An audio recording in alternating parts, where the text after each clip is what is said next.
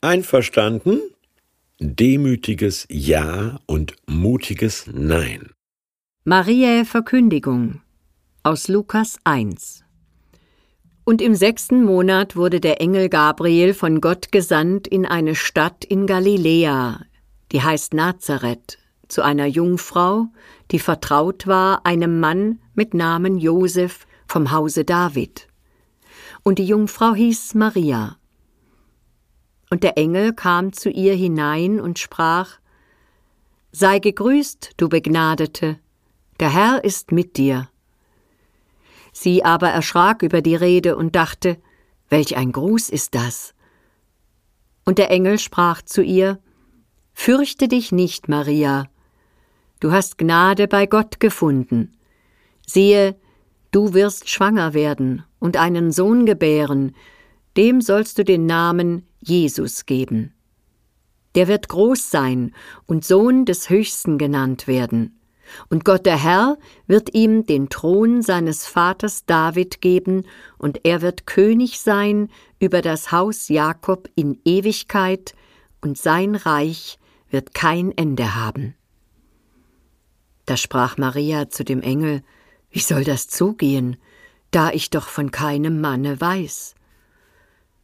Der Engel antwortete und sprach zu ihr Der Heilige Geist wird über dich kommen, und die Kraft des Höchsten wird dich überschatten. Darum wird auch das Heilige, das geboren wird, Gottes Sohn genannt werden. Maria aber sprach Siehe, ich bin des Herrn Magd, mir geschehe, wie du gesagt hast. Und der Engel schied von ihr. Ein Gott wird kein Baby, eine Jungfrau kriegt kein Kind, die Bibel mutet uns Paradoxien zu, die man entweder ablehnt, belächelt oder auf ihren inneren spirituellen Wahrheitsgehalt hin untersucht. Maria hört, was sie kaum glauben kann, fügt sich aber in ihr Schicksal und erklärt sich mit dem unvermeidlich Unerklärlichen einverstanden. Ohne Mann schwanger. Basta. Ihr demütiges Kopfneigen löst heute energisches Kopfschütteln aus. Eine betonhart männerdominierte katholische Kirche hat jahrhundertelang diesen Frauentyp himmelhoch verehrt, so schön widerspruchslos, gefügig, vorauseilend, gehorsam, demütig. Aber hoppla, Demut meint ja nicht Mutlosigkeit, sondern ein Versöhntwerden mit den Umständen, wie sie nun mal sind. Und das nicht im Sinne von Scheiß drauf, was soll's, sondern im Sinne einer lebensklugen Besonnenheit. Als Vita passiva lobte der mutig entschlossene, hyperaktive Martin Luther diese Haltung.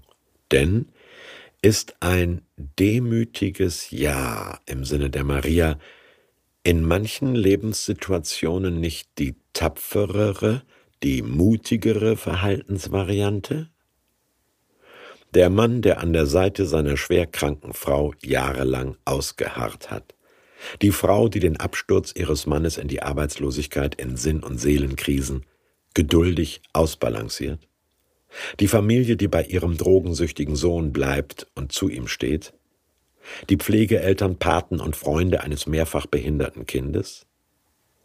Solches solidarische Ausharren leisten die Leute als tägliches Nein zu den Selbstoptimierungsappellen, den Glücks- und Genussversprechen einer Kultur, die Dauerparty als höchstes Lebensziel empfiehlt.